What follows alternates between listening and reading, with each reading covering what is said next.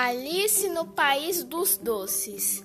Era um, era um dia muito bonito para Alice. Uma menina linda que estava lendo um livro de receita de guloseimas quando ela viu uma la lagarta feita de gometes. Então a menina resolveu seguir a lagarta de gometes e quando Alice reparou, a menina caiu num buraco em forma de toca de coelho. Quando Alice viu um lindo bosque feito de doces, e ela disse: Que lugar é esse? Então a borboleta, feita de goiabada, respondeu: Você está no país dos doces. Então Alice viu um coelho de chocolate. Alice resolveu segui-lo. Ela encontrou um gato de marshmallow.